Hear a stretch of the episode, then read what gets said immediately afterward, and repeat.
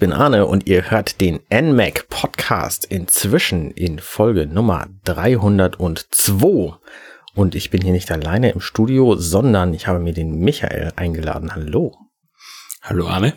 Und den Erik. Schönen guten Abend. Ja, hallo Arne und hallo Hörer. Und ich habe eine ganz wichtige Frage für euch. Wenn etwas faul ist in der Nachbarschaft, wen ruft ihr dann? Muscle Man, Muscle Man. und wenn etwas seltsam ist und nicht gut aussieht, wen ruft ihr dann? Die Geisterjäger. Ich wollte gerade sagen, meine Mutter vielleicht, aber die Geisterjäger natürlich. Richtig. Wir sprechen heute über Ghostbusters. Und zwar das Videospiel, was jetzt nach zehn Jahren einen Port, äh, pardon, ein Remaster, natürlich ist die offizielle Bezeichnung, äh, für die Switch erhalten hat. Es heißt Ghostbusters The Videos, nochmal, Ghostbusters The Video Game Remastered. Ähm, aber in dem Zusammenhang sprechen wir auch ein bisschen über die Filme und über das Franchise an sich. Und ich würde deswegen mal anfangen, wie sind denn eure Erfahrungen mit Ghostbusters? Weil bei mir ist es relativ jung alles, um es mal so zu sagen. Da komme ich gleich zu. Michael, möchtest du vielleicht anfangen? Gerne, ich kann eine wunderschöne Anekdote aus meiner Kindheit erzählen. Äh, und zwar gab es damals noch so Fernsehen normales, ohne What? Internet und ohne Streaming. Und da hat man ab und zu dann auch Filme aus dem Fernsehen aufgenommen auf VHS. Ja, also quasi die Raubkopie von damals. Und ja, meine, meine Eltern haben das mal aufgenommen für mich und ich habe den in einer ruhigen Minute einfach mal angeschaut. Ja, und äh, das war, hat mir irgendwie gut gefallen. Das Problem war, dass solche Videokassetten meistens nur bestimmte Länge gehabt haben und äh, von daher war dieser Film auch nur drei Viertel auf dieser VHS äh, verfügbar. Ups. Ich habe ich hab diesen Film immer nur gesehen bis zu dem Zeitpunkt, wo die Straße einbricht, ja, und äh, die Autos runterstürzen. Und dann war der Film einfach aus für mich. Und äh, war aber trotzdem, ich habe an dieser VHS festgehalten, weil du hast sie auch nicht wirklich kaufen können, es hat keinen, keinen Online-Store gegeben, der irgendwie alles gehabt hat, sondern ich habe diese VHS gehabt und die war mir heilig. Und äh, die habe ich mir immer wieder mal angeschaut und irgendwann meinem Bruder geliehen. Und mein Bruder hat die wunderbare Idee gehabt, diese Videokassette zu überspielen. Und sowas mhm. ging auch, liebe Kinder. ja, man, man, konnte einfach einen Tick so über dieses, äh, über diese Stelle bei der VHS kleben. Also Tixo, ne? in Deutschland sagt man Teser dazu, ja, ein, also einen Klebestreifen. Mhm. Muss mich wieder, wieder an Deutschland anpassen jetzt. Ähm, genau, und, und dann konnte man diese Videokassette neu bespielen und das hat er dann gemacht und mit meinem Ghostbusters-Film über überschrieben mit irgendeinem anderen Blödsinn aus dem Fernsehen. Und ich war damals tot unglücklich, weil ich mir gedacht habe, ich werde diesen Film niemals wieder mehr bekommen. Ja, und äh, fast forward 20 Jahre später, es gibt Netflix, es gibt äh, tausend andere Streaming-Plattformen, man kann ihn auf Scheibe und Blu-ray und 4K und was alles noch kaufen. Also ich, ich habe ich hab's überlebt, ja, diesen, diesen Schreck aus der Kindheit. Bin aber trotzdem seither äh, begeisterter Ghostbusters-Fan äh, von Film 1 und 2, muss man dazu sagen. Und äh, naja, die beiden Filme halt, also. Genau, ja, also die beiden Filme. Und äh, habe auch ja, diverse andere Ghostbusters Dinge konsumiert, äh, wie tolle Spiele am NES oder nicht so tolle. Und äh, ja, das am Mega Drive habe ich nicht gespielt tatsächlich, weil ich nie einen besessen habe. Aber ja, ansonsten auch sehr viel anderes Ghostbusters-Zeug, was es halt so an ja, Merchandise gibt. Auch ein paar T-Shirts mal, mal gekauft und hier und da einen Song. Und äh, eben auch das Spiel von 2009. Das war für mich eigentlich äh, meine Ghostbusters-Erfahrung bis dato, sagen wir so. Das heißt, du hast tatsächlich äh, Ghostbusters Merchandise bei dir? Ich hatte irgendwo mal einen Slimer, aber frag mich nicht wo. Der ist wahrscheinlich bei zweimal Umziehen irgendwo verloren gegangen oder schlummert noch in irgendwo in einer Kiste. Okay. Aber ansonsten halt ein T-Shirt, ein normales, aber jetzt keine Actionfiguren. Äh, ja. Das gab's also, ja damals alles. Ja, aber es gab's, gab's wahrscheinlich äh, etwas schwerer zu bekommen als, als Kit. Der kein Einkommen hat und immer Ja, bei den klar. Eltern quasi dranhängen muss. Also ich, ich habe das bekommen, sagen wir so, was, was im Budget war. Ja, Okay. Aber bei, bei Actionfiguren, da kann ich dann wiederum ein bisschen mitreden tatsächlich. Ähm, also meine Ghostbusters-Geschichte beginnt halt über meinen Bruder. Man muss dazu sagen, mein Bruder ist Baujahr 1976. Er ist also elfeinhalb Jahre älter als ich, hat also beide Filme dann auch mitbekommen, wo sie dann ähm, 84 und 89 dann im Kino liefen Mhm.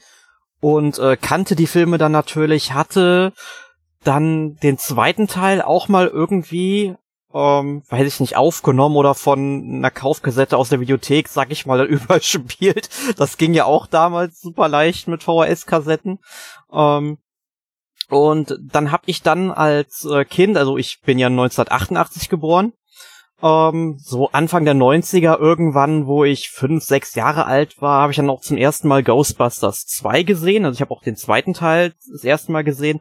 Nur irgendwann meinte mein Bruder, ähm, er würde die Kassette gegen halt eine originale Kassette von Ghostbusters 1 tauschen wollen. Also wenn ich mir den Film noch einmal angucken will, dann jetzt. Also muss ich dann noch ein letztes Mal den Film gucken und dann eben habe ich danach den ersten Teil kennengelernt, den ich auch sehr großartig finde.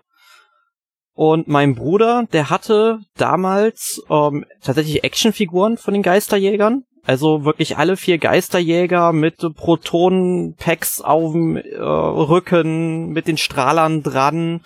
Ähm, und dann das Coolste dabei war, er hatte auch dann ein Modell vom Actor One, also vom Auto der Ghostbusters, was auch ziemlich cool war, wo die alle drin Platz gefunden haben.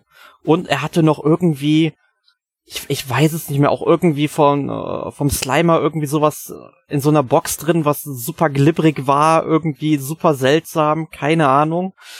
Ähm, aber das hatte ich dann halt nicht selbst gehabt, aber ich habe es halt mitge äh, miterlebt. Ich weiß gar nicht, ob mein Bruder das Auto noch irgendwo im Keller stehen hat. Würde mich mal interessieren, Mhm. weil der hat ja auch, weiß ich nicht, wie viel hundert Star Wars Figuren noch original verschweißt eingepackt.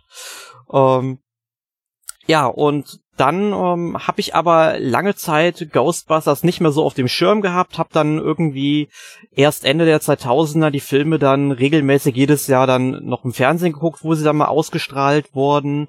Ich weiß, ich hatte den ersten Teil irgendwann mal auch auf DVD gekauft tatsächlich. Und 2009 kam ja dann das Videospiel raus. Das habe ich damals auch auf der Xbox 360 an einem Wochenende durchgespielt.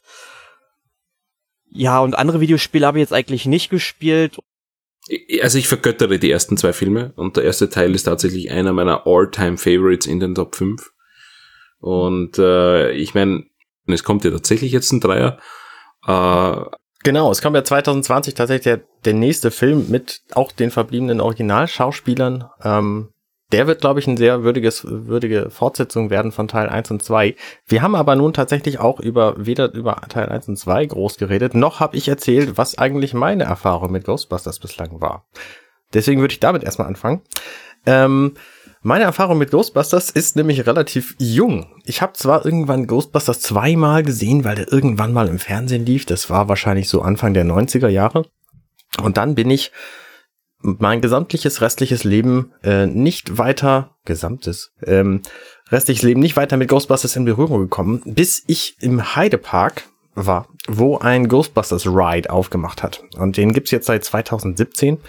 Und dieses Jahr hatte ich eine Jahreskarte und war da tatsächlich auch ein paar Mal drin. Und dann habe ich irgendwann gedacht, vielleicht, vielleicht interessierst du dich doch so ein bisschen für diese Ghostbusters. Das ist ja schon, schon ein bisschen witzig. Das ist übrigens so ein 5D-Ride. Das heißt, du fährst in so einem Auto rum und hast so eine Kanone in der Hand und beschießt dann auf einem 3D-Screen ähm, irgendwelche Geister. So, also relativ harmlos und nicht sehr, nicht sehr aufregend. Ähm, und es gab dann aber in, in einem Sale tatsächlich einen Slimer zu kaufen. Und zwar einen Plüsch-Slimer in 60 Zentimeter Größe. Das heißt, der ist, der ist, äh, ja, ist so dick wie ein Mensch und halt 60 Zentimeter hoch. Und den habe ich mir gekauft und dann dachte ich mir anschließend, ah, jetzt müsstest du eigentlich auch mal diesen Film sehen. Dann habe ich Ghostbusters gesehen, den ersten Film von 84. Das war am 3. Oktober 2019 erst. Und dann dachte ich mir, hm, das ist ja eigentlich ganz geil. Und dann habe ich festgestellt, oh, da kommt ja ein Spiel raus. Oh Mensch, das ist ja auch ganz geil. Und ähm, deswegen habe ich mir das dann als Testmuster geschnappt und habe da einen Test zugeschrieben, den ihr seit äh, zwei Tagen auch äh, bei uns auf, dem, auf der NMAC Website findet. Und ich habe auch noch den zweiten Teil wieder geguckt und finde es einfach total geil. Also diese Ghostbusters-Geschichten. Der erste Film ist ein bisschen zu sexistisch für meinen Geschmack. Gerade der ähm, Peter Venkman ist so ein bisschen over the top, was das angeht und dass, äh, dass Sigourney Weaver da einfach mitmacht, ähm, ist schon ein bisschen äh, eigenartig, so aus meiner Weltsicht. Aber äh, das war in den 84, in den 80ern offensichtlich einfach anders und da stört sich auch außer mir wohl niemand dran. Und äh, deswegen, ähm, ich bin so ein bisschen, ein bisschen neugierig tatsächlich auf den, auf den ähm, kommenden Film. Ähm, würde jetzt aber mit euch nochmal durchgehen, was sind denn eigentlich so die Elemente? Also wenn wir, wir kommen ja gleich auf das Videospiel zu sprechen, was von, von einem Franchise Ghostbusters muss denn in so einem Videospiel drin sein, damit es ein Ghostbusters-Spiel ist? Und ähm, dafür gehen wir vielleicht nochmal auf die Filme ein. Ähm, der erste Film hatte eine Geschichte. Es gibt drei Leute, die sind Wissenschaftler ähm, in diesem, in, in einem College und werden dann rausgeschmissen. Die beschäftigen sich mit Parapsychologie und ähm, machen dann ihr eigenes Business auf und indem sie Geister jagen. Und es gibt tatsächlich in dieser Welt auch Geister. Das ist übrigens witzig, weil Dan Aykroyd tatsächlich auch glaubt, dass es Geister gibt. Und äh, das ist gar nicht so aus der Luft gegriffen, sagt er. Halte ich für abstrus.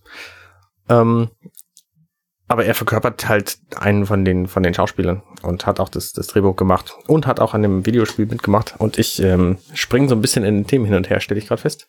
Also der erste Film ist relativ relativ straightforward. Die werden halt rausgeschmissen, dann gründen sie ein Geisterjäger-Business und dann gibt's eine Geisterbegegnung von einer Frau, Dana Barrett, gespielt von Sigourney Weaver, die einen Geist findet direkt in ihrem Kühlschrank und ähm, dann ruft sie die Geisterjäger und das ist dann deren erster Auftritt, Auftrag, dass sie diesen Geist finden. Da wird dann halt Peter Venkman, gespielt von Bill Murray, dahin geschickt, um die um diesen Geist zu, zu fassen, so, und äh, ihm fällt nichts Besseres ein, als die ganze Zeit sie anzugraben.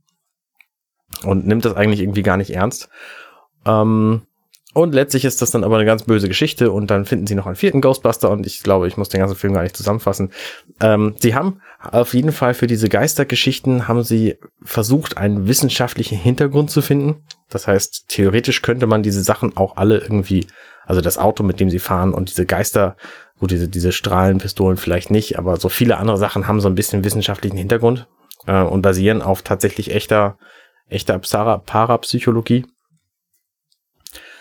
Und ähm, so die Elemente, würde ich sagen, die diesen Film tatsächlich ausmachen, sind, dass es eben Geister vor allem gibt, dass man sie fangen kann, dass sie gefährlich sind, dass es einen Regierungstypen gibt, der immer gegen sie ist, ähm, dass sie als Team sehr gut zusammenarbeiten und es ist halt auch ein humorvoller Film, der versucht so ein bisschen gruselig zu sein, aber nicht sehr. Ich bin mir nicht sicher, ob ich das letzte beurteilen möchte, denn ich glaube, das kommt immer davon, äh, wann man den Film sieht, mit welchem Alter, welche Beziehung man zu solchen Gruselfilmen hat. Also ich glaube, Kinder finden etwas ganz anderes gruselig als wir noch. Ja, klar. Ähm, aber prinzipiell, ja, ähm, der Film macht vieles richtig und äh, klar, es gibt überspitzte Charaktere, wie du jetzt sagst, diesen Wankman, der halt eigentlich nur aufs äh, Angraben aus ist. Dann gibt's noch den Ray Stance, der äh, von Harold Ramis gespielt wird. Nee, denn, denn Aykroyd ist Ray Stance. Äh, genau. Harold Ramis hat ja den Dr. Egon Spengler. Äh, genau, Spengler, genau. Spengler war, äh, der damals schon prophezeit hat im Ghostbusters 1984, Print is dead. Also für, für alle Zeitschriftenfanatiker und ich meine, da gab es ja auch das NMAC und ich komme auch aus einem Printmagazin eigentlich. Er hat es prophezeit, den Untergang leider. ähm, nein, ansonsten, er hat sehr viele witzige Elemente. Es ist natürlich äh, Dan Aykroyd in der Rolle des, des Opfers quasi, weil der wird ja ausgenutzt dafür, dass er diese ver verlassene Feuerwehrstation, ist es dort, äh, kauft. Mhm. Um quasi das Headquarter von den Ghostbusters dort aufzustellen. Und ja, ich weiß nicht, Ernie Hudson, Ernie Hudson ist der, der vierte Ghostbuster, der ja, also das ist ja Fakt, der wurde danach hinzugeschrieben. Es ist, äh, so schier es jetzt auch klingt, ein Quotenschwarzer. ähm, ja, das merkt man im Film aber auch. Ja, er war am Anfang nicht geplant dafür und das ist das einzige Element, das mich am ersten Film stört, dass man eben diesen Charakter irgendwie im Nachhinein dazugeschrieben hat und er nicht wirklich viel Sinn macht. Ja, ja er und ist sehr unterpräsent in beiden Filmen, muss man eigentlich sagen. Ja, gut, im zweiten Im- im- ist er natürlich dabei, weil er im ersten auch schon Ja, Kind klar, er ist auf, er ist auf jeden Fall schon ähm, dabei, ein bisschen integrierter, aber muss mal gucken, ähm, es fehlen da eigentlich sehr wichtige Szenen, wo er dann irgendwie eine größere Rolle spielt. Hm. Ja, aber das ist eigentlich der einzige Punkt, wo ich am ersten Film Kritik äh, üben würde. Wäre er von Anfang an dabei gewesen, wäre er sicher besser reingeschrieben worden, weil der Film ist ja von äh, Harold Ramis und Dan Aykroyd hauptsächlich mitgeschrieben beziehungsweise geschrieben worden und die zwei können das schon. Äh, das darf man ruhig so sagen, denn die haben ja dann auch am Ghostbusters 2 und eben am Spiel auch Mhm. äh, das wir heute besprechen, mitgeschrieben. Und das ist schon sehr solide. Auch die, der, der Humor, der drinnen ist, äh, trifft genau meines und ja, es ist halt eine abgedrehte Geschichte. Ich meine, da kommt dann zum Schluss ein riesen, riesen Marshmallow-Mann, äh, den Ja. sie dann bis, besiegen. Also, ich, komm, wem fällt sowas ein, ja? ja. Ja, das, das Äh, stimmt. ja. Also ich muss auch sagen, dass der Humor in den Filmen unglaublich meinen Nerv trifft. Also es ist dasselbe wie bei dir, Michael. Die, die Witze und Gags da drin, die sind vielleicht jetzt nicht unbedingt so, sag ich mal, super ausgearbeitet, aber sie sind halt irgendwie so angenehm. Man nimmt sie halt einfach wahr, man schmunzelt und du kannst ja sagen, was du willst. All diese ähm, Jokes, die sie da eingebaut haben. Das sind, da sind so viele Filmzitate draus entstanden. So, so blöd das auch klingt. Und das Lustige ist ja zum Beispiel auch, ähm, ich weiß jetzt leider nicht, wie es bei der Switch-Version dann von Ghostbusters der Videogame ist, aber wenn du es halt auf einer anderen Konsole spielst, wo es ähm, halt Achievements im System der Konsole eingebaut gibt, diese ganzen Achievements sind alle nach diesen Zitaten benannt. Und das finde ich halt Ah. klasse. Nee, gibt's nicht auf Mhm. der Switch. Es gibt's auf der Switch gar nicht. Ähm, übrigens noch Trivia. Dieser Film ist ursprünglich 1981 äh, ähm, Grund entstanden von äh, Dan Aykroyd geschrieben für sich selber und John Belushi, den ihr vielleicht noch Mhm. kennt aus den ähm, na wie heißt der Blues Brothers Film. Mhm. Äh, der ist dann aber leider Die verstorben und deswegen mussten sie den relativ Äh, schnell ersetzen und dann haben sie halt eben ähm, Harold Ramis gefunden, der ja nun inzwischen auch verstorben ist. Nach dem ähm, nach dem Spiel ist er verstorben. 2014. Genau, 2014. Aber er hat dieses Spiel hat er eben noch mitgestaltet und das merkt man dem auch an, finde ich. Hm.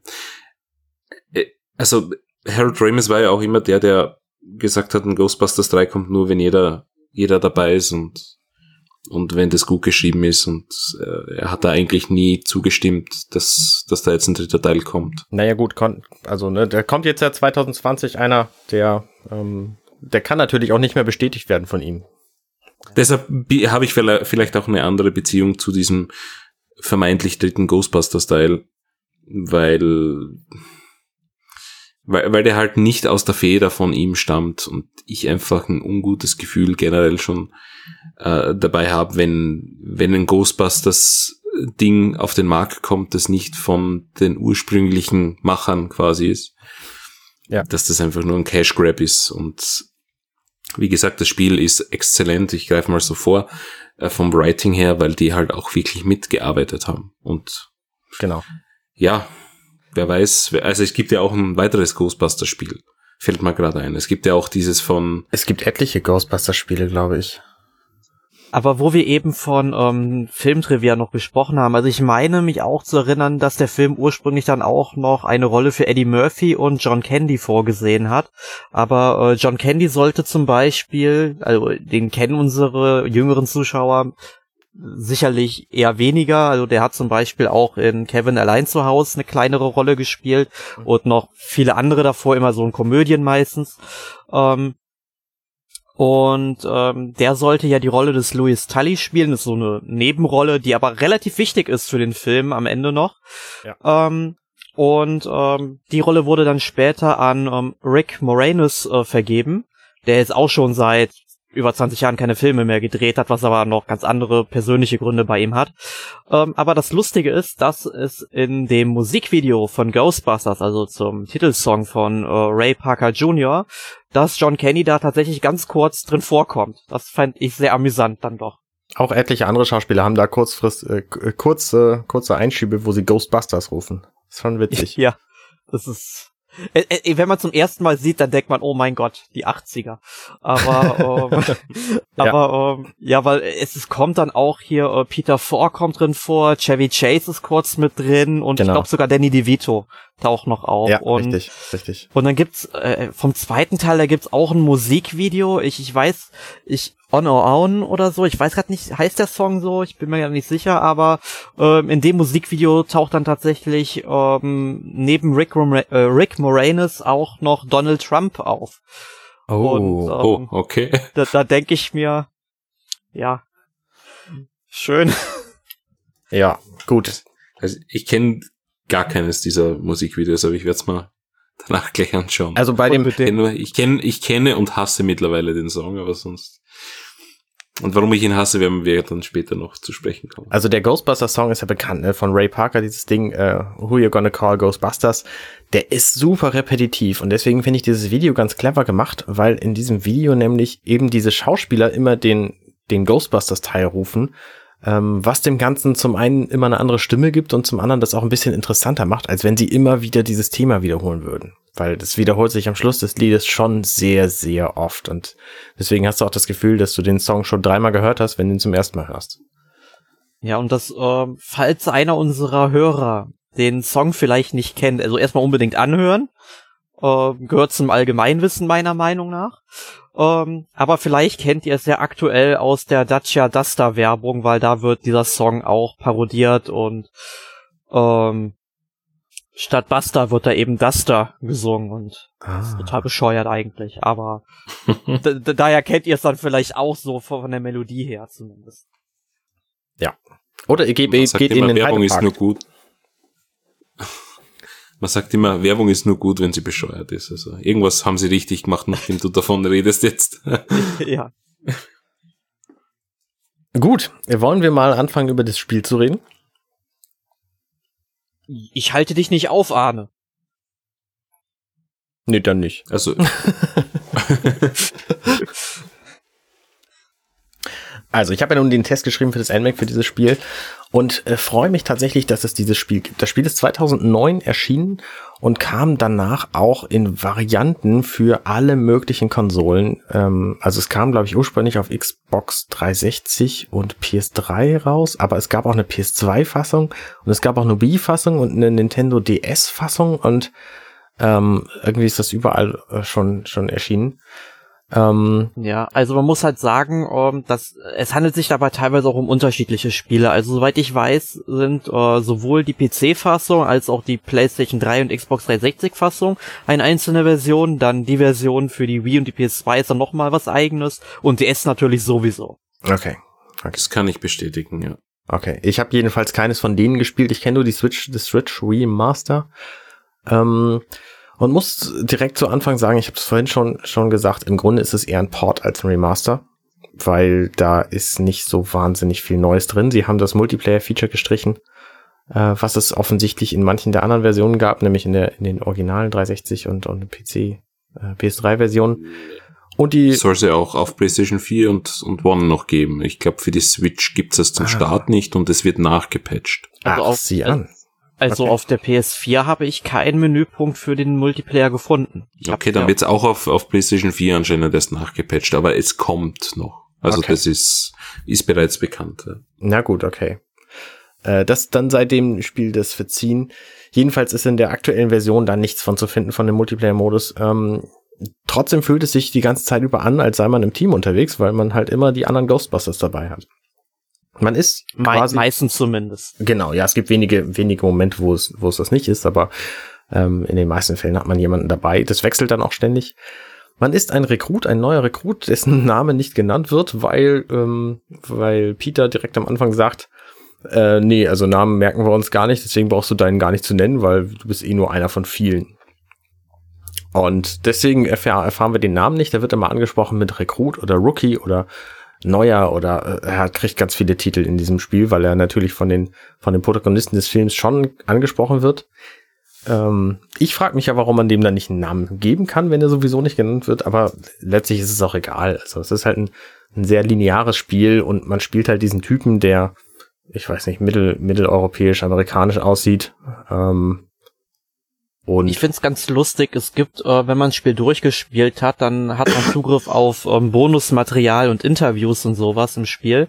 Und ähm, wo dieser Schauspieler, der oder ich weiß gar nicht, ob er ein Schauspieler überhaupt ist oder das Model jedenfalls, der diesem Menschen dann sein Gesicht verleiht. Er sitzt dann noch erst einmal mit dem Hinterkopf zur Kamera und erzählt dann was, weil, und danach dreht er sich irgendwann um und meint, ja, so seht ihr mich in der meisten Zeit im Spiel halt. Das finde ich ganz amüsant. Sag mal, wo findest du denn das? Äh, da müsstest du, ich weiß nicht, bei Optionen oder Bonusmaterial und dann weil ich habe ein paar ähm. Vide ich habe ein paar Bilder gefunden von von so Autos und von den Szenarien des Spiels, aber Videos von irgendwelchen Schauspielern. Also hast du es durchgespielt? Denn? Ja klar. Ähm, Extras. Also, Grafik, Extras Videos, mitwirkende Videos. Videos und dann ganz nach rechts gehen, wo dann erstmal die ganzen. Das sind nur Szenen die Videos von vom Film. Also das sind nur die nur die Zwischensequenzen. Da gibt's Interessant, keine, da, da, keine dann gibt's das Version. nur, da, dann gibt's das nicht auf der Switch, dann gibt's das nur auf der PS4 und Xbox One anscheinend. Also ich habe hier elf freigeschaltete Videos, das sind aber die Zwischensequenzen aus dem Spiel selber. Kein Making-of oder so. Ist ja echt schwach. Also das, dann habe ich da auf der PS, dann hat man auf der PS4 da einen Vorteil. In der Tat. Hm, bedauerlich. Na gut, wird das auch geklärt. Kein Bonus für die Switch-Benutzer. Ähm, Story des Spiels ist relativ belanglos. Es gibt halt wieder eine Geisterbedrohung, genau wie in den Filmen ist ja die Story eigentlich auch völlig egal. Also ich weiß nicht, ob euch das genauso gegangen ist wie mir beim Gucken, aber ähm, im Grunde geht es vor allem um die Charaktere. Die sind halt witzig, wie die zusammenspielen. Äh, das funktioniert sehr gut zusammen. Definitiv, aber ich muss halt sagen, ähm, man sollte die Story im Grunde als eine Filmfortführung des ersten Teils irgendwie sehen. Also es gibt relativ wenige Bezüge zum zweiten Film, ähm, denn es geht sehr viel um Goza und Suhl und Evo Shandor, was ja alles Charaktere waren oder zumindest namentlich genannt worden sind im ersten Teil und der bereitet jetzt wieder seine Rückkehr im Grunde vor. Genau, richtig. Und dadurch wird man halt an verschiedene Orte geschickt ähm, in diesem Spiel. Manchmal, manche wiederholen sich auch, zum Beispiel ein Hotel oder das eine Insel. Hotel. Das, genau, das Sedgwick Hotel. Ist das aus den Filmen bekannt? Das war mir jetzt gar nicht bewusst. Genau, das ist dasselbe ja. Hotel wie im ersten Teil. Ah, sieh an, okay, verstehe. Genau, das war, wo Slimer quasi das erste Mal ähm, Peter Weckmann voll geschleimt hat. Genau, ja. Okay, verstehe mit dem gleichen Manager und, und also dem gleichen Nervenbündel quasi. Also ist äh, eine Anspielung ziemlich viel von, davon auf dem ersten Teil. Ja, dafür ja, habe ich den ersten Film dann doch nicht intensiv genug geguckt, glaube ich. Ja, es, es gibt ja dann ja auch noch die Bibliothek, wo dann eben genau. die, ähm, ich weiß gar nicht mehr, wie sie heißt, jedenfalls die graue Dame da, die dann eben da rumfliegt und dann einfach nur pss macht, weil sie halt ihre Ruhe haben möchte. Ähm, ja, und die muss man dann halt auch noch fangen. Genau, es ist auch aus dem ersten. Also, da, also ich würde sagen, die, die Hälfte des Spiels ist circa an den ersten Film angelehnt. Ja, muss halt sagen, es fühlt sich halt wie so ein Best-of des ersten Teils an, so die ersten drei Levels ungefähr. Hm. Mhm. Man bekämpft ja auch den Marshmallow-Mann, der auch äh, eine, eine berühmte Figur aus dem Film ist. Also und natürlich in diesem Spiel auch ein ziemlich ähm, ziemlich präsenter Endgegner, der ihn auch einen guten Teil des Levels über begleitet. Was ich sehr schön fand. Also diese Szenen in dem Treppenhaus zum Beispiel fand ich sehr gut. Ja, ist wirklich gut gemacht, diese, diesen, also es ist alles gut gemacht, aber äh, sehr interaktiv und, und es baut Spannung auf bis zum, bis zum Endboss quasi. Ne? Genau, also es unterhält, es unterhält im Grunde die ganze Zeit über sehr gut. Ähm, das Spiel selber, man guckt quasi diesem Rekruten über die Schulter Ähm, es ist ein, ein Third-Party-Shooter quasi. Man hat diese Strahlenkanone und muss einen Großteil der Zeit auch auf irgendwas draufballern. Später gibt's dann, äh, also zu, zu Anfang gibt's halt nur diesen, diesen Strahl, diesen ähm, Plasmastrahl oder was das ist. Protonenstrahl vielleicht. Genau, ja. Ähm, dann kommen später noch andere Waffen dazu, die wir gar nicht zum, im Detail benennen müssen. Ähm, eine davon ist so eine Schleimfunktion, was ganz witzig ist, weil man dann tatsächlich alles vollschleimen kann und die anderen Leute, mit denen man, also die anderen Ghostbusters, mit denen man unterwegs ist, die dann auch ständig sagen, ah, jetzt bin ich schon wieder vollgeschleimt worden und so. Ähm, das sagen die übrigens alles nur auf Englisch. In früheren Versionen gab es wohl auch eine deutsche Übersetzung des Spiels, aber das gibt's in diesem Spiel leider nicht, sondern die Audiovertonung ist ausschließlich auf Englisch gehalten. Ähm, was, was ich ziemlich schlimm finde. Findest du schlimm? Finde ich richtig schlimm, weil ich bin halt mit den Filmen in der deutschen Synchronisation aufgewachsen und man hatte ja auch die Originalsprecher von den ähm, Filmen organisiert bekommen 2009 mhm. und die Synchro, die war auch richtig gut, ja und jetzt ist es halt so, ähm, wenn du den Film halt nur in Auszügen auf Englisch halt kennst, dann kann, also ich kenne ihn halt nur aus Auszügen auf Englisch, ich habe den noch nie komplett auf Englisch geguckt und ich kann mich damit halt wirklich nicht identifizieren. Ich will ja nicht sagen, dass die Synchro schlecht ist, ich meine, die Original-Schauspieler sprechen die Charaktere. wer, den, wer, wer den Film auf ähm, Englisch kennt, ja, also im Originalton kennt, der wird überhaupt kein Problem damit haben, der wird sich super schnell da reinfuchsen können. Aber ich find's dann halt teilweise auch ähm, ein bisschen problematisch, weil vor allem diese Sprüche, die sie halt sagen, so dass sie sich vollgeschleimt haben oder äh, während Action irgendwie passiert und dann Untertitel eingeblendet werden. Das ist halt immer wieder so, du musst halt hingucken, wenn du halt irgendwie mal wieder was nicht genau verstehst, weil die Geräuschkulisse eventuell zu laut ist. Mhm. Ähm, und das finde ich dann halt ähm, nicht so prickelnd. Aber was ich halt sagen muss, ich finde, ähm, die ähm, Mann, wie heißt die ähm, Schauspielerin nochmal, die, ähm, ah genau, die Annie Potts, die die Sekretärin äh, Janine Melnitz heißt sie, glaube ich, ähm, spielt. Ja. Mhm. Ähm, ich muss sagen, die Originalstimme ist, oder ich sag mal so, die Synchronstimme im Deutschen ist sehr nah am Englischen dran. Also die hat genau so eine äh, piepsige Stimme, sag ich mal, irgendwo und die dann sehr ähm, auch langsam spricht, wie in den Filmen halt. Das ist fantastisch, ne? Und äh, ja, aber ich, wie gesagt, ich bin ein sehr großer Fan der deutschen Synchro und ich kann echt nicht verstehen, warum man die hier nicht eingebaut hat. Ich kann dir das wahrscheinlich genauso beantworten wie letzte Woche beim, beim Mega Drive Podcast. Äh, es gibt äh, bestimmte Rechte auf äh, Synchronisationen und äh, da das ein Re-Release ist, muss man einfach nochmal für die Stimmrechte zahlen, für die Synchronisationsrechte und das werden die halt nicht gemacht haben bei einem 30 äh, Euro Budget Title. Ja. Also ich, ich kann mir nur vorstellen, dass das, das, äh, dass das wirklich der einzige Grund ist, weil auch wenn du jetzt zum Beispiel Serien auf DVD releast, du kaufst ja immer das Filmmaterial, das äh, du dann verwenden darfst, dann kaufst du dir die eventuell Originaltonspur und dann auch noch jeweils einzelne äh, synchronisierte Tonspuren. Und da kann es auch sein, dass alle drei Elemente andere Rechteinhaber haben. Und mhm. dann gehst du halt noch einmal neu verhandeln. Äh, also ich weiß, dass es zum Beispiel bei den Power Rangers so war. Und es deshalb, äh, und da, da ist es auch von Staffel zu Staffel noch unterschiedlich. Mhm. Das heißt, da hast du einfach 20 Staffeln und für jede 20 Staffeln hast du drei verschiedene Rechteinhaber, wenn du ein Pech hast. Und äh, ja, also ich muss ehrlich sagen, ich wusste nicht mehr, dass es eine deutsche Synchro gab. Äh, ich habe das Spiel damals ja durchgespielt äh, auf der Xbox 360 und ich wusste es nicht mehr. Deshalb habe ich es jetzt auch nicht vermisst, sage ich ganz ehrlich, weil ich mittlerweile alles in Englisch konsumiere. Aber ich finde es dann tatsächlich schade, weil ich bin's äh, wie Erik gewohnt, den Film in Deutsch zu sehen und es hat halt Kultstatus und ich bin halt aufgewachsen damit und kenne die Sprüche auswendig und ja, finde find, find ich jetzt auch schade. Vielleicht weiß ich nicht, werde ich das Spiel nochmal einhauen äh, in die 360, so zum nostalgischen Schwenken quasi.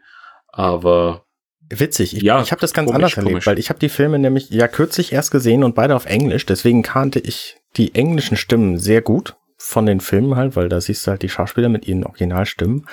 und äh, konnte die jetzt auch im Spiel den natürlich sofort zuordnen. Das heißt, wenn da jemand geredet hat, wusste ich sofort, ob das Peter Wegman ist oder ob also Bill Murray oder ähm, ob das Harold Ramis ist. So, ne, ich habe mich natürlich gefreut, wissend, dass der tot ist, deine Stimme da nochmal zu hören. Ähm, kann aber wiederum auch euren euren Nostalgiefaktor verstehen, weil ich habe halt zwei Töchter, die sind jetzt äh, vier und sechs und denen würde ich gerne die Ghostbusters Filme irgendwann zeigen und das würde ich dann natürlich auf Deutsch machen. Und wenn ich denen dann die Sp das Spiel zeige, dann können die das einfach nicht, nicht, nicht äh, konsumieren, weil die das auf Englisch nicht verstehen und so schnell noch nicht lesen können. Und das ist halt schon echt bedauerlich. Also gerade für Kinder ist diese, diese Internationalisierung und nur englische Sprache überall schon echt, echt schade. Äh, ja, das, das ist ein Problem, das wir gar nicht bedenken, aber ich habe jetzt auch eine Tochter und ähm, die wird am Anfang natürlich, ich meine, ich versuche es natürlich mit zweisprachig irgendwie aufzuwachsen, die Englisch so früh wie möglich äh, nahe zu bringen, ja. aber natürlich muss sie mal die Muttersprache beherrschen und ja, wenn es dann solche Spiele hast, Kids-Spiele, die tatsächlich nur auf Untertitel setzen, äh, ja, schade, aber das ist ein Problem, das wahrscheinlich 95% der Spieler da draußen wurscht ist. Nur uns beiden jetzt in dem Fall wahrscheinlich halt nicht, weil wäre halt nett. Aber wie, wie gesagt, ich, ich sage jetzt auch nicht, dass die, die englische äh, Vertonung schlecht ist oder dass die Sprecher schlecht sind oder dass ich Probleme hätte, jemanden zuzuordnen. Ganz im Gegenteil. Also ich finde ja auch die, die englischen Stimmen gut und du kannst sie auch sehr unterscheiden, weil sie haben alle sehr charakteristische Stimmen. Zum Beispiel Wenkman hatte diesen das, das Fadige drinnen, wie man in Österreich sagen wird. der hat das ein bisschen, ja, dann, dann der, äh, Dan Aykroyd hat halt diese, ja, der hat halt so eine, so eine aufgeregte Stimme in Wirklichkeit. Dann Harold Ramis hat halt diese tiefe, brummige Stimme. Ja, ein bisschen. Die merkt man sofort die raus. Ist so schön. Ja, und, und Ernie Hudson sowieso, ne, das, ähm, da merkt man halt auch, dass das eine schwarze Stimme ist. Sie klingen ja auch immer ganz eigen. Also von, von dem her, die Variation ist da jetzt nicht wirklich schwierig. Äh, es geht halt wirklich dann darum, hey, das hat Kultfaktor, ich würde es halt gerne auf Deutsch auch vielleicht genießen, weil wenn sie da tatsächlich die Originalsprecher von den Filmen hatten, die Synchronsprecher, ist es halt doppelt so so viel wert eigentlich, als wenn sie da irgendwelche random Personen, weil dann hätten sie das gleich neu vertonen können. Ja, es ist halt auch schade, weil gerade Ghostbusters natürlich auch einen super Kultstatus hat und diesen Kultstatus eben nicht nur auf Englisch, sondern in den einzelnen Ländern dann eben in ihrer eigenen Sprache. Und früher genau. gab es ja auch diverse andere Synchronisationen, nicht nur Deutsch, sondern auch Spanisch, Französisch und all diese Sachen. Ähm, schade, dass das einfach so untergegangen ist. Gerade Spanisch ist natürlich auch eine, eine riesen, ähm, eine riesen Bevölkerungsmasse, die einfach auch Spanisch spricht und das halt jetzt auch nicht auf Spanisch hat. Also es ist schon, schon echt, echt schade, sowas. Ja, zu Synchronisationen möchte ich noch sagen, dass ähm, bestes Beispiel dafür, Bud Spencer Filme. Bud Spencer und Terence Hill Filme, die kannst du dir nicht im Original anschauen. Ich meine, wenn du der italienischen Sprache mächtig wärst oder teilweise auch der englischen Sprache, dann, dann ist das nicht annähernd so witzig wie auf Deutsch synchronisiert, weil das mhm. hat ja teilweise gar nichts mehr mit den Originalfilmen zu tun. Ja, und diese ganzen Sprüche der, ähm, ach, wie heißt, wie heißt der Schreiber nochmal? Ähm, geht ja alles auf einen Schreiberling zurück, der die ganzen ähm, Sprüche sich halt ausgedacht hat. Und da frage ich mich auch manchmal, was hat der bitte geraucht, dass er sich solche da Narben hat einfallen lassen, so für, für die ganzen Leute, ne? Sowas wie Spitzohren-Zombie. Ich würde nie auf die Idee kommen, irgendwie eine Figur als Spitzohren-Zombie zu bezeichnen. Ähm, aber haut der dann einfach mal so raus, ne? Ja, ich, also, ich, ich finde den Spruch, hast du eine Pizza im Horchlappen? Ja. Nach wie vor als, als das, das Beste, was, was mir jemals zu Ohren gekommen ist, weil wie kommst du auf diese Idee? Ja?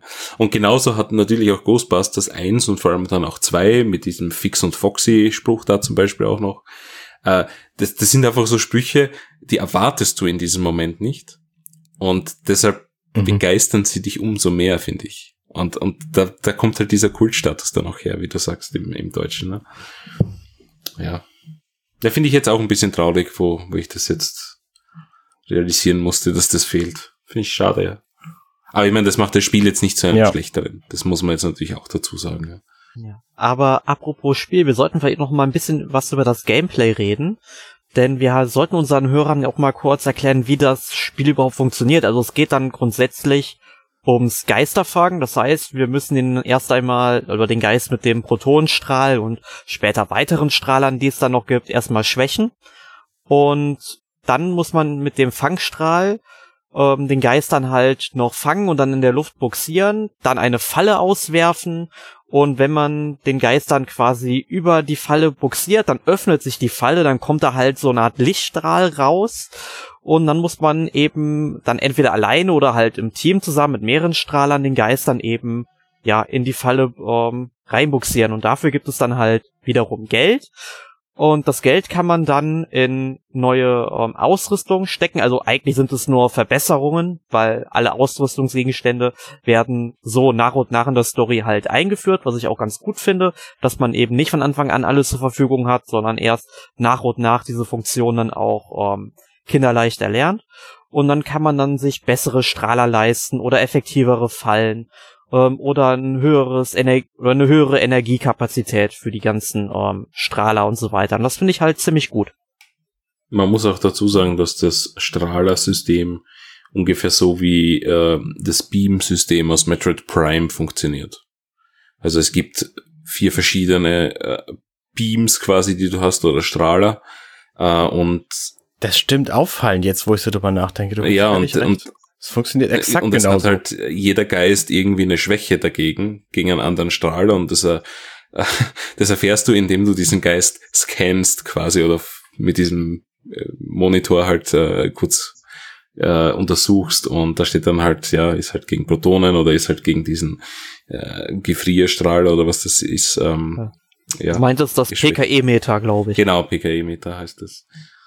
Ja, nein, also ist tatsächlich an, an Metroid Prime irgendwie angelehnt und ähm, ja, äh, da muss man halt ein bisschen ausprobieren auch äh, und, und natürlich schauen, dass man den Geist so gut wie möglich untersucht, damit man dann auch schneller zum Erfolg kommt, denn ja, wenn man mit einem schwächeren Beam äh, den versucht irgendwie zu schwächen, dann kann es natürlich sein, dass das eine Aufgabe des Unmöglichen wird. Ja. Was ich aber, ähm, wo wir das PKE-Meter eben hatten, was ich an dem Ding auch so super toll finde, die ganzen Levels, die sind eigentlich sehr linear. Die haben halt nur so ein bisschen mal Abzweigungen, wo man was erkunden kann, aber da nutzt man dann halt auch umso mehr dieses PKE-Meter, denn damit werden auch verfluchte Artefakte aufgespürt, die halt überall rumliegen. Und wenn man die einsammelt, dann gibt es natürlich auch wieder Geld, dass man dann in die Ausrüstung investieren kann. Aber was ich so charmant dann an dem Spiel finde, dass alle Artefakte, die man sammelt, irgendwo in der Zentrale der Geisterjäger wieder auftaucht und ähm, dann, je länger man das halt spielt, wenn du dann am Ende des Spiels bist, dann hast du überall was blinken, dann siehst du irgendwie da zum Beispiel auf dem Bett eine Marshmallow-Mann-Puppe liegen oder, weiß ich nicht, so ein verfluchtes Modell von einer Kleinstadt steht dann in der Küche rum oder auf dem Kühlschrank äh, so vier kleine Gläser mit äh, verschiedenfarbigen Schleim drin. Das finde ich unglaublich charmant, dass du das dann halt überall mhm. rumstehen siehst. Finde ich toll. Ja, finde ich auch gut. Mhm. Es ist halt die, die Liebe zum Detail, die da im Spiel rauskommt. Es ist ja auch mit, ja. mit diesen ganzen Audio-Anrufen. schön fand ich die DVD. Die, die, es gibt im Spiel eine DVD von dem Original Ghostbusters. Ja, okay. Auch, fand ich, fand ich ja, das sind die Anhänger von Shandor in die Zukunft gereist oder was stand da nochmal in der Beschreibung drin. Und ähm, da meinten die irgendwie, das wäre irgendwie ein gescheiterter Versuch von Cross-Franchising oder sowas. ähm, was ich unbedingt erwähnen möchte, ist äh, das Balancing des Spiels. Und bevor ich da jetzt ein Urteil fälle, wie habt ihr das erlebt? Ja, also ich, ich muss halt sagen, dass ich äh, die künstliche Intelligenz der Geisterjäger manchmal, also der, äh, sag ich mal, der ganzen, äh, deiner ganzen Mitstreiter, dass ich da die KI manchmal ein bisschen schwach finde und die der Geister dann zu stark das merkst du halt vor allem in den Momenten, wo du alleine oder nur mit einem anderen Geisterjäger unterwegs bist. Dass du halt manchmal ziemlich schnell von einem ähm, Geist attackiert wirst und dann äh, fliegst du irgendwie erstmal hin, du kannst dich aber, du kannst dann aber nochmal aufstehen und in dem Moment, wo du aufstehst, jagt dich dann schon der nächste Geist und taut dich dann komplett um, heißt Kontrollpunkt laden. Selbiges hast du auch, wenn du, sag ich mal, nur zu zweit unterwegs bist und ich glaube, wir meinen direkt schon dieselbe Szene.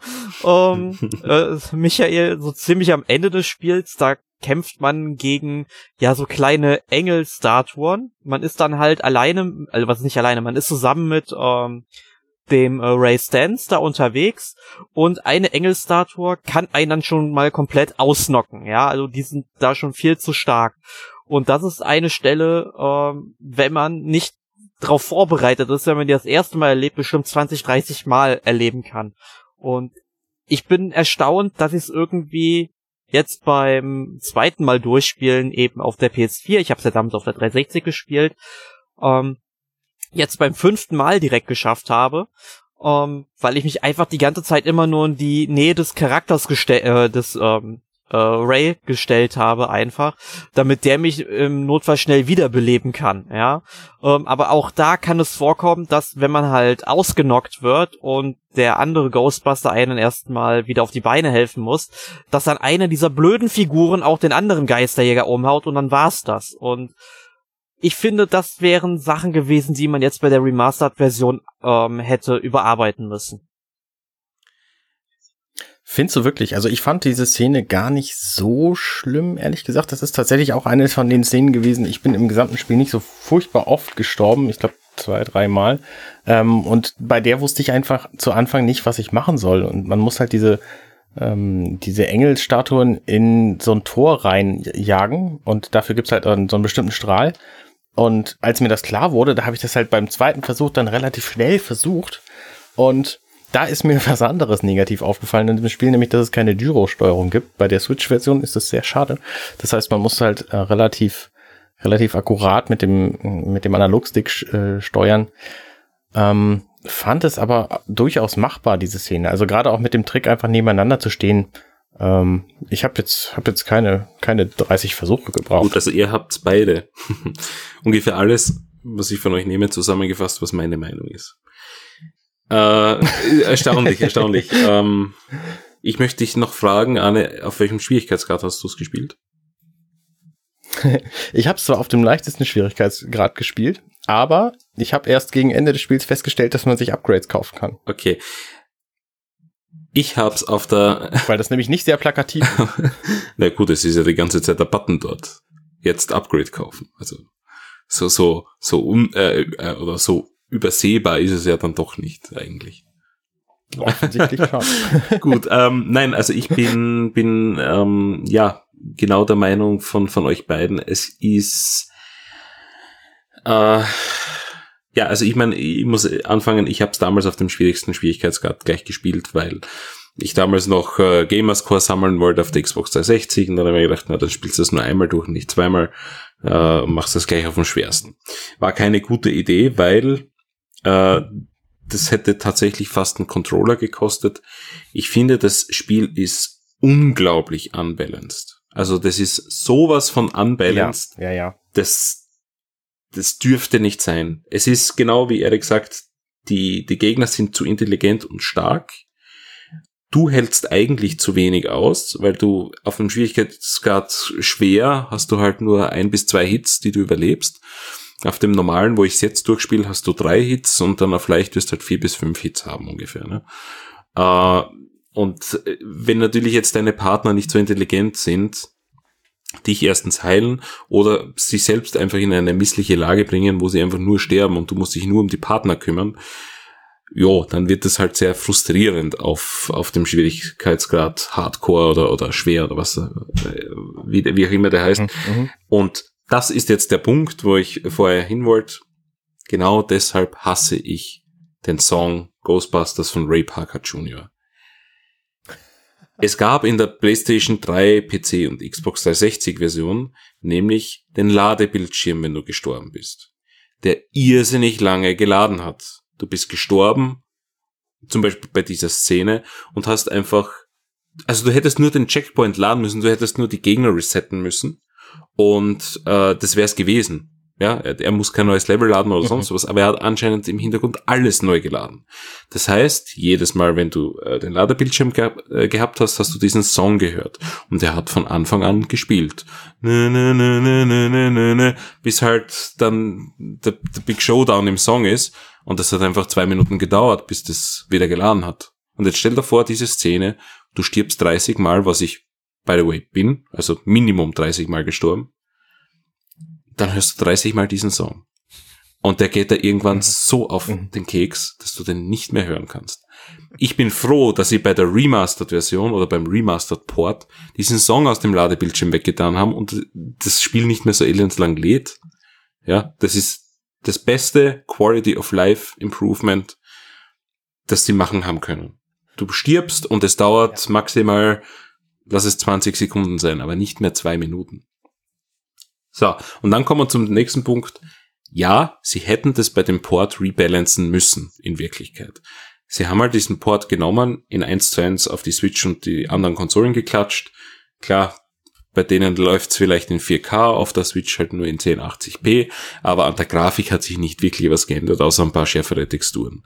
Aber dass sie jetzt nicht hergegangen sind und diese negativen Punkte genommen haben, so wie eben das Balancing, und dort ein bisschen geschraubt haben, das finde ich extrem schade und ein verpasstes Potenzial. Weil das ist eigentlich der große Schwachpunkt des Spiels. Irgendwann könntest du an den Punkt kommen, wo es frustrierend wird. Und äh, da muss ich auch noch dir zustimmen, Erik.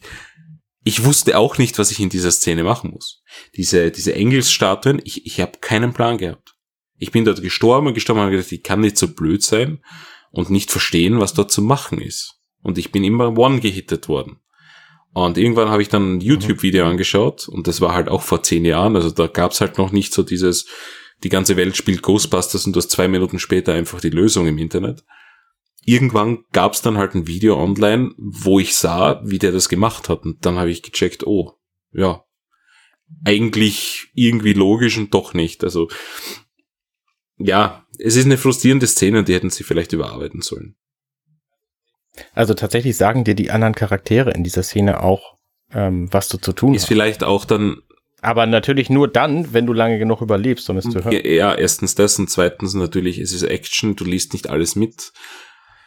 Ich habe es damals offenbar auch nicht mitbekommen, weil sonst, ja, wäre ich nicht mhm. 30 Mal gestorben und ich würde mal behaupten, dass ich jetzt nicht auf der Nudelsuppen dahergeschwommen bin und schon weiß, was man im Videospiel normalerweise zu tun hat. Aber ich finde, das ist einfach eine, eine leider typische Szene für dieses Spiel und, und ich glaube, jeder, der dort gesteckt hat, der, der, der weiß, wovon wir reden. Und ja, aber ich meine, ich möchte mich jetzt nicht auf diese einen Szene aufhängen, sondern generell am Balancing, dass das halt ein bisschen humaner hätte sein dürfen. Diesmal. Das stimmt.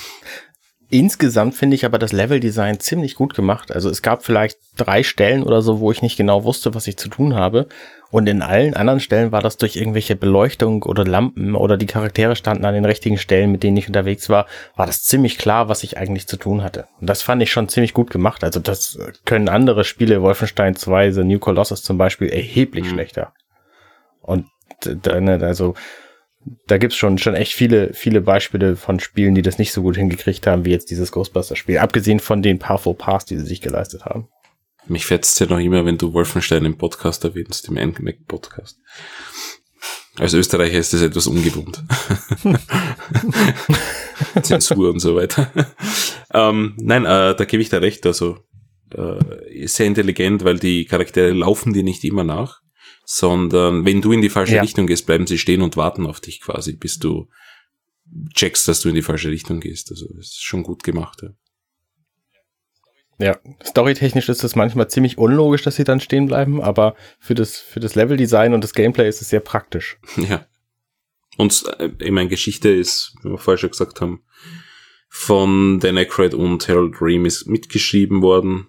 Und ja, das merkst du. Also ich finde, die Geschichte ist jetzt genauso wie in den Filmen einfach. Du hast schräge äh, Dialoge, du hast auf der anderen Seite einen doch interessanten Plot. Äh, wird jetzt vielleicht keinen Oscar gewinnen, aber es ist einfach von der ersten Minute an bis zur letzten ein, ein unterhaltsamer, ja, längerer, längerer Film in Wirklichkeit. Ja, genau.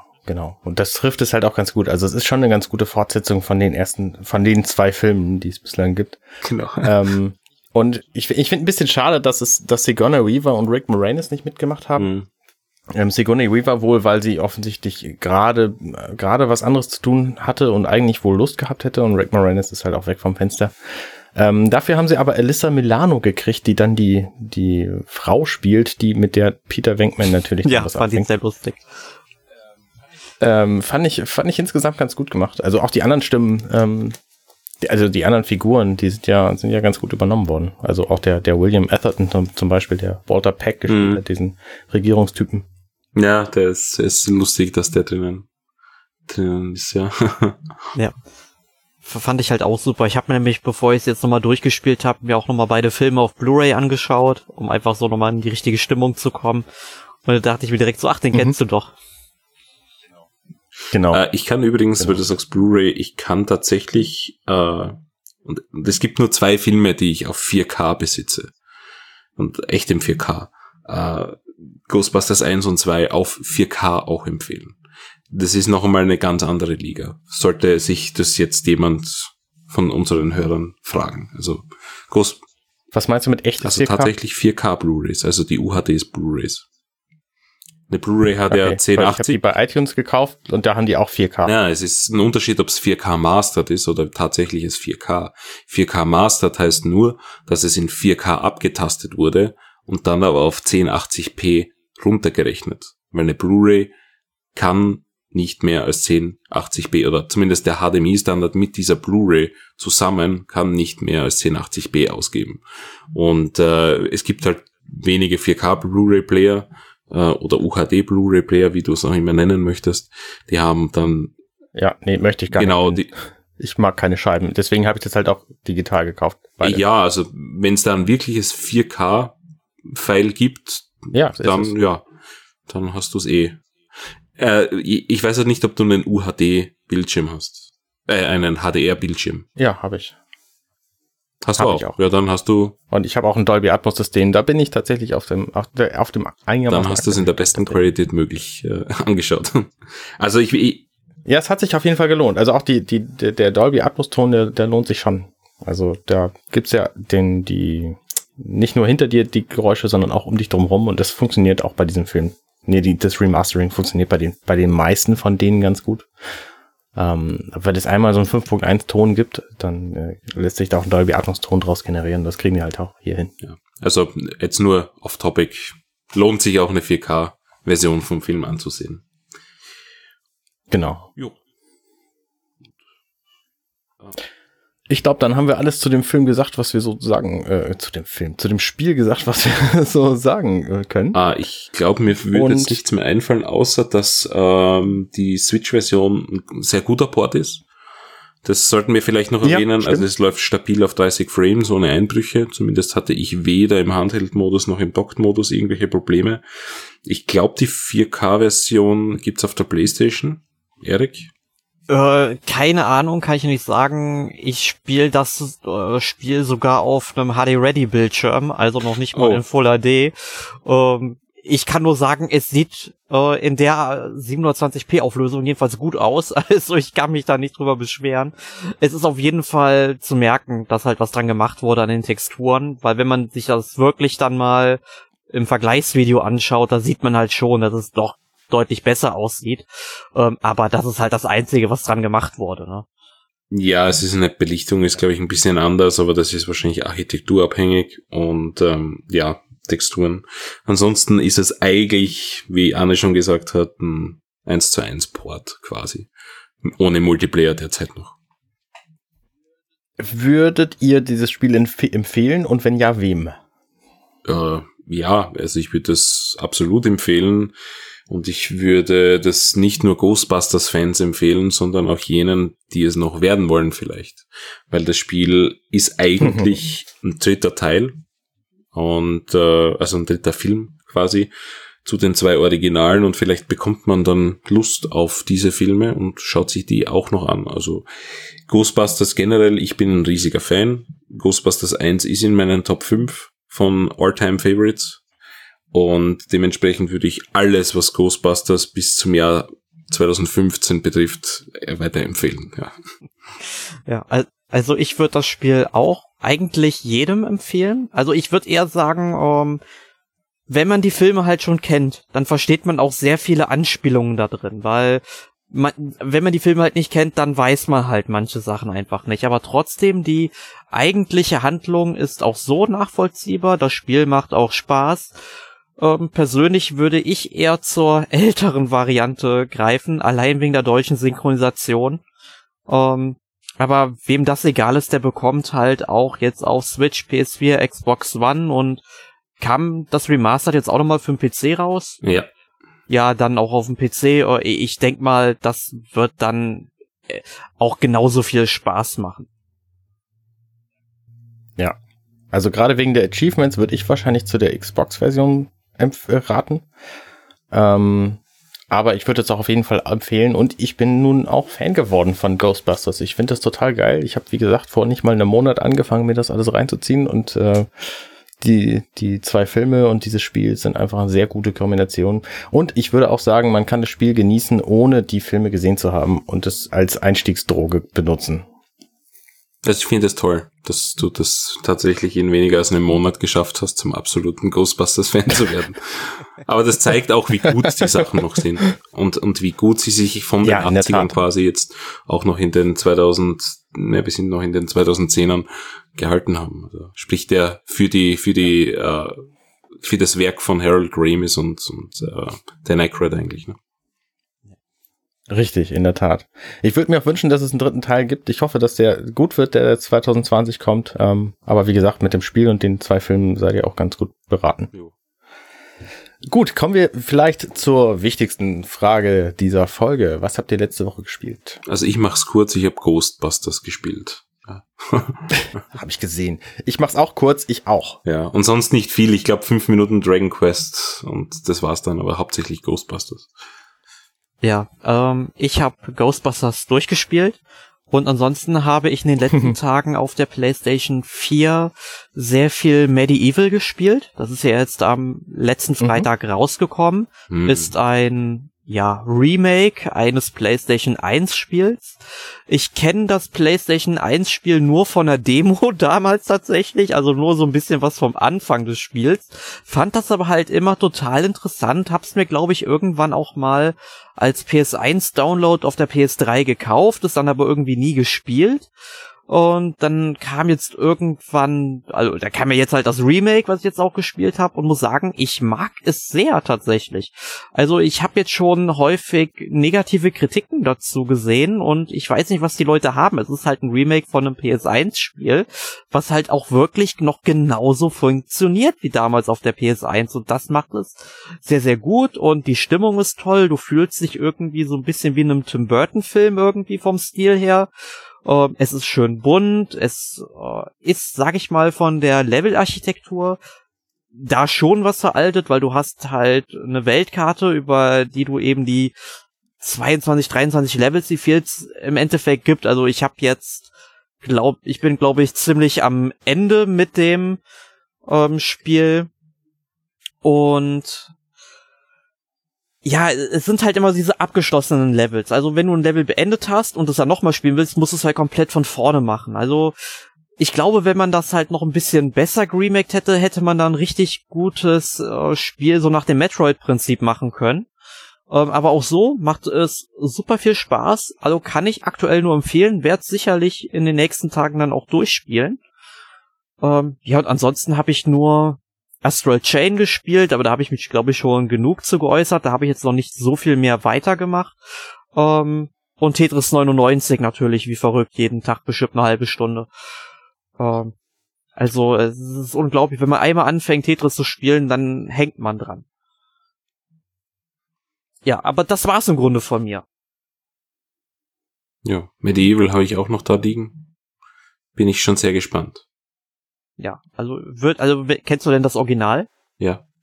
Ja, dann. Deshalb freue ich mich auch. Und ich glaube, die meisten Leute da draußen haben einfach ein Problem. Sie wollen ein Remake, dann kriegen sie ein Remake, das genauso ist wie damals. Und dann meckern sie, weil es genauso ist wie damals. Ich glaube, das ist einfach ein, manche Leute erwarten sich da wohl was anderes, also ein Reboot oder ein ganz neues Spiel anstatt ein Remake. Also. Ja. Da muss Aber man dann halt schon unterscheiden. Also ich bin auch ganz froh, wenn es genauso ist wie damals. Mit vielleicht ein bisschen Quality of Life Improvements. Ja. Aber, äh, das, das wirst du dann, glaube ich, besser beurteilen können als ich. Aber ich, ich find's auf jeden Fall cool, wenn Sony die Marke jetzt mal so im Auge behält und da vielleicht mal so einen richtigen neuen Teil rausbringen würde.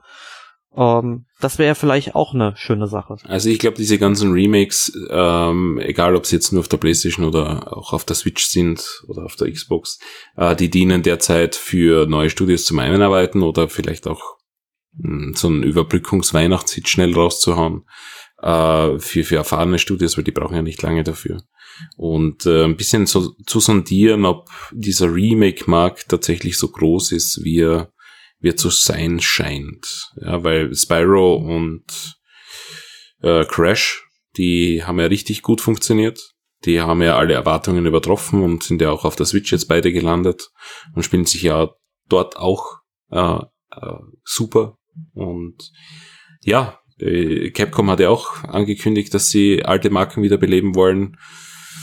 Capcom, wenn ihr zuhört, Breath of Fire, ich will ein neues Breath of Fire haben. Ja. Das ist bitte kein Smartphone-Spiel. Nein, Smartphone-Spiel bist du bei Konami, aber sonst, weil die verhunzen ja gerade Castlevania. äh, gut. Ja. Aber nein, also ich glaube, dass da noch einige Remakes kommen werden und vielleicht dann sogar neue Spiele draus werden. Äh, denn eines der besten Remake, Reboots, neues Spiel, also alles zusammengemixt war ja tatsächlich Ratchet Clank für die PlayStation 4. Ähm, das war ja wirklich ein, ein Love-Song quasi an Ratchet Clank.